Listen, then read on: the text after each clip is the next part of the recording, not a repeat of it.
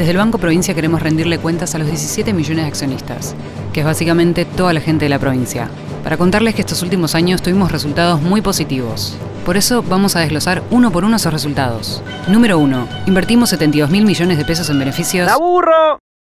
Número 2. El 60% de los préstamos que dio el banco. Me duermo.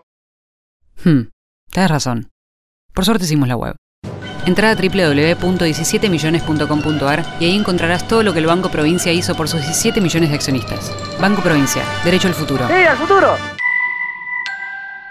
En este nuevo episodio de Otros Ojos vamos a hablar de impuestos y en todo caso precisar quiénes pagan más impuestos. ¿Cómo saber si la información económica te oculta lo importante? ¿Qué es lo relevante y qué es lo accesorio? ¿Qué hay debajo de una superficie en la que solo se ven dudas, miedos e incertidumbres?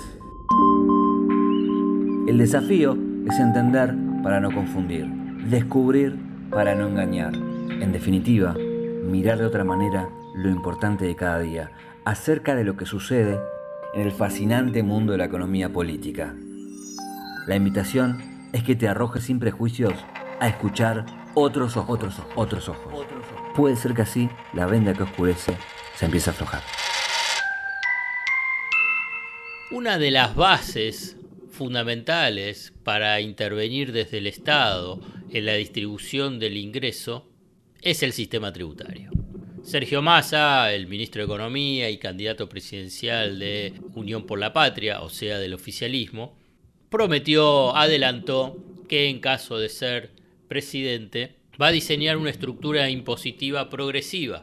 La verdad que esta propuesta es un salto cualitativo en el debate electoral.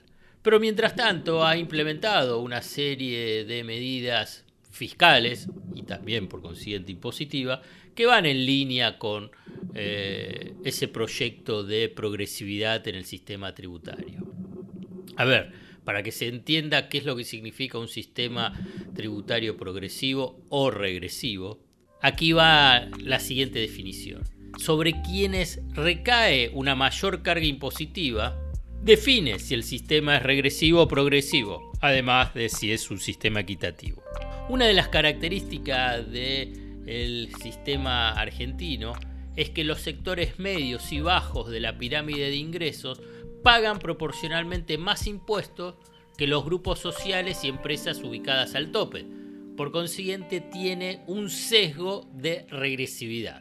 Aquí vale entonces la idea de decir, bueno, quienes tienen mayor capacidad contributiva deben pagar más impuestos, proporcionalmente. Y por consiguiente, a partir de ahí es donde se define eh, la progresividad. Obviamente que uno de los puntos centrales es que cuando se avanza en ese sistema progresivo va a aparecer que la resistencia de quienes tienen que pagar más. ¿Y quiénes son? Bueno, las grandes empresas, los dueños de las grandes fortunas. Y fíjense cómo se detecta o cómo se revela, cómo se descubren que cuando las grandes corporaciones hablan de la insoportable carga o presión tributaria sobre el sector formal, en realidad están pensando simplemente en sus impuestos que pagan. Porque, por ejemplo, cuando Sergio Massa decidió eliminar el mal llamado impuesto a las ganancias, cuando la verdad se tiene que definir como impuesto a los altos ingresos para los trabajadores de la cuarta categoría, o sea, los trabajadores de relación de dependencia, salieron casi unánimemente las cámaras empresariales y sus economistas a sueldo a decir que eso estaba mal, porque no se definía cómo se iba a financiar. En realidad sí se estaba definiendo cómo se iba a financiar. Se iba a financiar con el impuesto país, o sea, esa alícuota adicional para las importaciones. Fíjense que cuando no es para ellos la reducción de impuestos, ahí sí se empiezan a preocupar del equilibrio general, de cómo se financia, pero cuando se bajaron las retenciones, que es un ingreso fiscal importante, hasta central dentro del sistema tributario argentino, cuando se bajaron y hasta se eliminaron durante el gobierno de Mauricio Macri, eliminando las retenciones a las ventas al exterior de maíz, trigo y carne, disminuyendo 5 puntos porcentuales a la soja, que era equivalente casi a un punto del Producto Interno Bruto, que es bastante más que el actual costo de las modificaciones de ganancias para trabajadores, ahí no dijeron nada. Vuelvo a reiterar el concepto. Cuando es bajar impuestos para estos sectores privilegiados, ahí no, se preocupan a ver cómo se financia.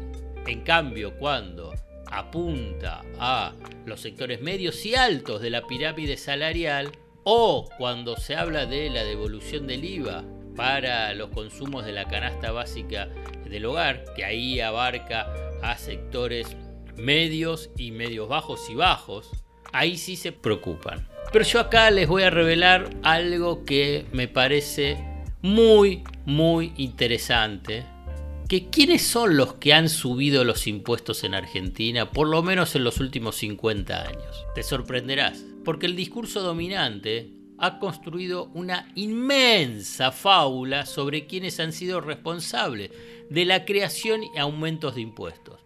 Esa fábula a quién apunta? A los denominados gobiernos, si querés, populistas, heterodoxos, nacional y populares, de izquierda, de centro izquierda, peronista. Ponele la, la definición que vos quieras o te sientas más cómoda. Aunque parezca asombroso por la magnitud del engaño, las gestiones económicas y gobiernos ortodoxos y conservadores fueron en realidad quienes incrementaron las cargas tributarias, al mismo tiempo que liberaron de pagar impuestos a grupos poderosos. Te lo voy a detallar para ver que quede el registro y que incluso, si no te lo recordás, ahora inmediatamente lo tengas en el archivo y que cuando aparezcan los debates y las discusiones, vos lo rescates y le digas, pero escúchame, durante la última dictadura militar, ¿no fue José Alfredo Martínez de Oz quien subió el IVA del 13 al 16%?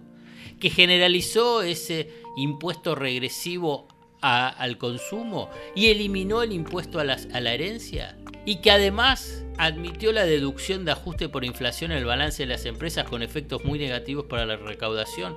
Y bueno, fue la dictadura, te van a decir. Bueno, avanza un poco más y veamos dos gobiernos, los dos primeros gobiernos de la democracia. El gobierno de Raúl Alfonsín tuvo un régimen de promoción industrial escandaloso por los extraordinarios beneficios impositivos entregados a los grupos económicos. Dilapidó recursos fiscales millonarios a favor de quién? De grupos económicos.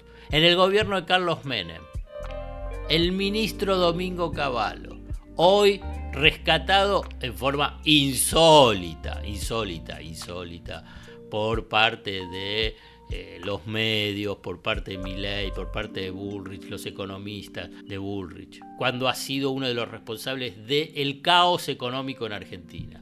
Pero vuelvo, si quieren, en otro momento me dedico especialmente a Domingo Cavallo. ¿Qué hizo Domingo Cavallo con los impuestos?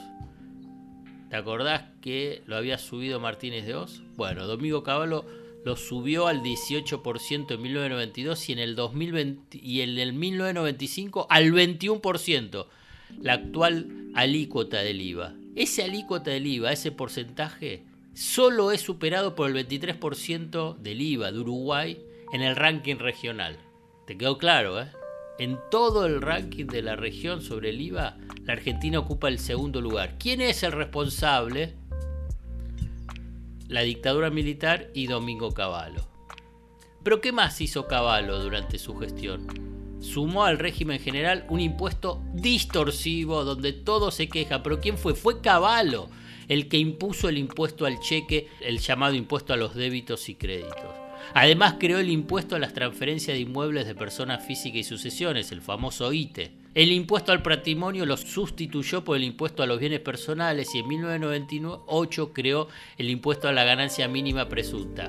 Fíjense quiénes son los que crean y extienden los impuestos, o sea, la presión tributaria. ¿Qué hizo Fernando de la Rúa?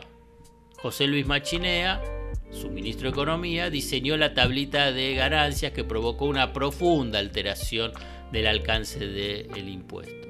Y Macri duplicó la cantidad de trabajadores en relación de dependencias que pagaron ganancias cuando en campaña electoral se había prometido que ninguno sería alcanzado por ese tributo. Cuando se observa el recorrido impositivo de casi 50 años, queda en evidencia el engaño respecto a quiénes fueron los responsables de aumentar la presión tributaria. O sea, para cerrar y concluir, no le creas a las cámaras empresariales, a los economistas, cuando hablan sobre la presión tributaria.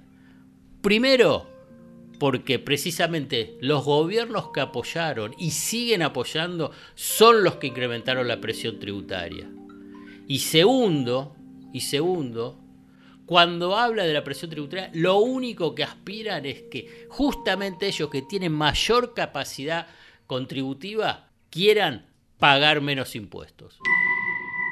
Desde el Banco Provincia queremos rendirle cuentas a los 17 millones de accionistas, que es básicamente toda la gente de la provincia, para contarles que estos últimos años tuvimos resultados muy positivos. Por eso vamos a desglosar uno por uno esos resultados. Número 1. Invertimos 72 mil millones de pesos en beneficios. ¡Aburro!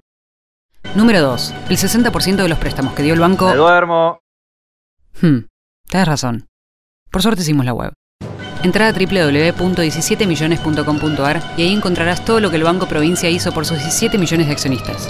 Banco Provincia, derecho al futuro. ¡Sí, al futuro! Hasta acá llegamos hoy. Otros Ojos te propone escuchar algo diferente para entender algo diferente del torbellino de noticias diarias que nos atraviesa en el mundo de la economía política. Hasta el próximo episodio.